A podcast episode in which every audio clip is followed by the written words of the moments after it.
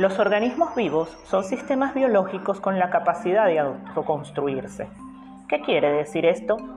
Quiere decir que tienen la capacidad de elaborar moléculas complejas y utilizarlas para construir estructuras características de su especie. Para realizar este proceso de autoconstrucción necesitan un aporte continuo de materia y energía. Una parte de la energía la utilizan para cumplir funciones vitales, como la movilidad o el transporte de nutrientes, y otra parte para sintetizar moléculas complejas o macromoléculas, que el propio organismo emplea para construir su cuerpo y crecer.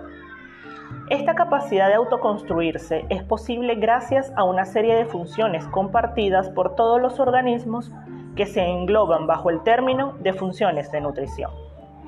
Cuando hablamos de nutrición, no nos referimos solo a la alimentación, las funciones de nutrición incluyen la obtención de nutrientes, en muchos casos la descomposición de estos nutrientes en sustancias más simples, el transporte de sustancias, la respiración y la eliminación de desechos. Las estructuras relacionadas con las funciones de nutrición se fueron haciendo más complejas a lo largo de la evolución. Por ejemplo, la pluricelularidad permitió la captura de grandes presas, los sistemas digestivos debieron adaptarse para ser capaces de digerir estas presas de mayor tamaño, desde las sencillas cavidades con una sola abertura de las medusas hasta los complejos sistemas digestivos de los vertebrados. Las funciones de nutrición y de reproducción son compartidas por todos los seres vivos. Sin embargo, las estructuras empleadas para cumplir con estas funciones son muy diversas dependen de la morfología, del nivel de organización y la historia evolutiva de cada especie. A lo largo de la evolución, los organismos pertenecientes a todos los niveles de organización desarrollaron diversas estructuras para cumplir con las funciones vitales, desde las sencillas organelas de los organismos unicelulares hasta los complejos sistemas de órganos de los mamíferos.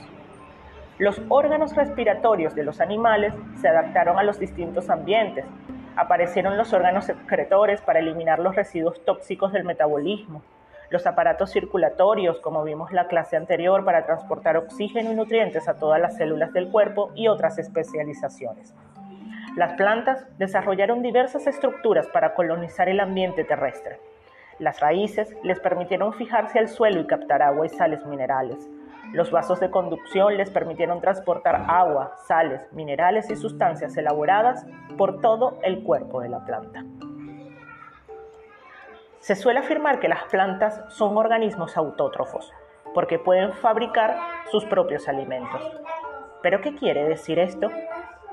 Mediante el proceso de fotosíntesis, las plantas tienen la capacidad de sintetizar moléculas orgánicas como la glucosa, y a partir de estas sustancias inorgánicas como el dióxido de carbono y el agua, utilizando la energía radiante del Sol.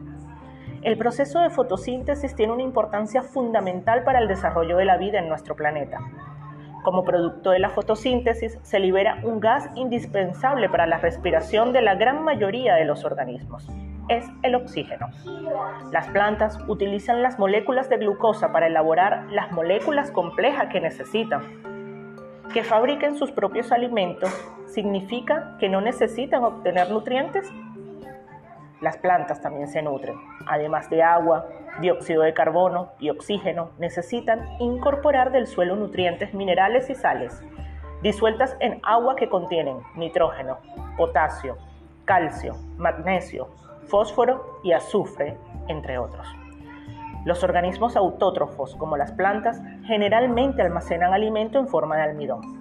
Cuando necesitan de esta reserva, transforman las moléculas de almidón en glucosa dentro de las células.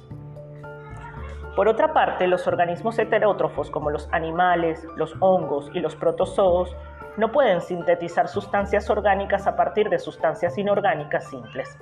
Necesitan alimentarse de otros seres vivos o de sus restos orgánicos. Los alimentos que incorporan los animales al comer otros organismos son sustancias complejas que deben ser transformadas en moléculas simples antes de que puedan ser utilizadas. Estas moléculas simples son empleadas luego por los animales para fabricar sus propias moléculas complejas, que son las que requieren sus cuerpos para crecer. Este proceso de descomposición de los alimentos en sustancias simples aprovechables se denomina digestión. La digestión es un conjunto de procesos mecánicos y químicos. Por esta razón se diferencian la digestión mecánica y la digestión química. La digestión mecánica, por su parte, comprende la masticación y los distintos movimientos que se llevan a cabo en el aparato digestivo para transportar los alimentos, triturarlos y mezclarlos con los jugos digestivos. La digestión química está relacionada con la acción de los jugos digestivos y las enzimas que contienen, y que actúan sobre los alimentos degradándolos en sustancias más simples asimilables por el organismo. en el sistema digestivo humano, las distintas partes del sistema del aparato digestivo cumplen diferentes funciones del proceso de la digestión. En la boca, los dientes cortan y trituran los alimentos. Con ayuda de la lengua, los alimentos triturados se van mezclando con la saliva producida por tres pares de glándulas salivales, las parótidas, las submaxilares y las sublinguales. La saliva contiene amilasa, una enzima que degrada el almidón. El alimento pasa de la boca a la faringe, luego al esófago y de ahí al estómago. Las células glandulares de las paredes del estómago producen los jugos gástricos, que contienen pepsina, una enzima que degrada las proteínas y secreta ácido clorhídrico, responsable de mantener un medio ácido, necesario para que pueda actuar dicha enzima. La acción del jugo gástrico se combina con los movimientos del batido del estómago, que produce una mezcla semilíquida. Del estómago, el alimento continúa el proceso digestivo en el intestino delgado, donde actúan los jugos intestinales degradando azúcares y proteínas el jugo pancreático producido por el, en el páncreas, que actúa sobre los azúcares, las grasas y las proteínas, y la bilis, producida en el hígado y almacenada en la vesícula biliar, que interviene en la degradación de las grasas. Como producto de la degradación de los alimentos, se obtienen nutrientes que son absorbidos en su mayor parte en el intestino delgado. Las moléculas de nutrientes pasan al sistema circulatorio y son transportadas a todas las células del cuerpo.